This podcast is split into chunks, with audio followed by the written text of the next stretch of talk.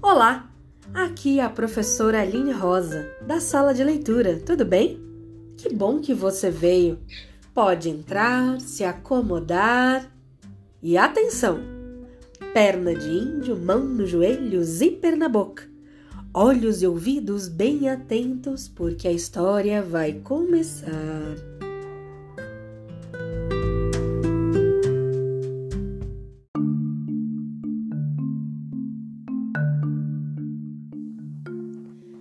Você sabe o que é uma fábula?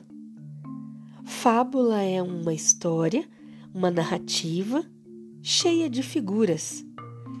Elas apresentam personagens que normalmente são animais ou objetos e que apresentam características humanas. Por exemplo, os animais falam, sentem, pensam como se fossem seres humanos, ou então objetos que também falam, pensam, sentem como se fossem pessoas humanas. As fábulas são bastante conhecidas e muitas delas são conhecidas como Fábula de Esopo. Sabe o que são fábulas de Esopo?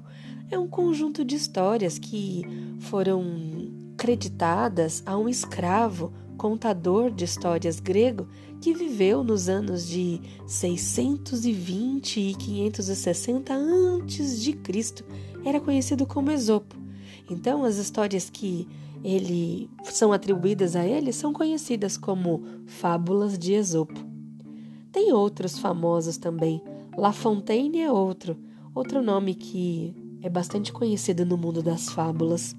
E você? Quais são as fábulas que chamam mais a sua atenção? Temos muitas, né? A cigarra e a formiga, a raposa e as uvas, a lebre e a tartaruga.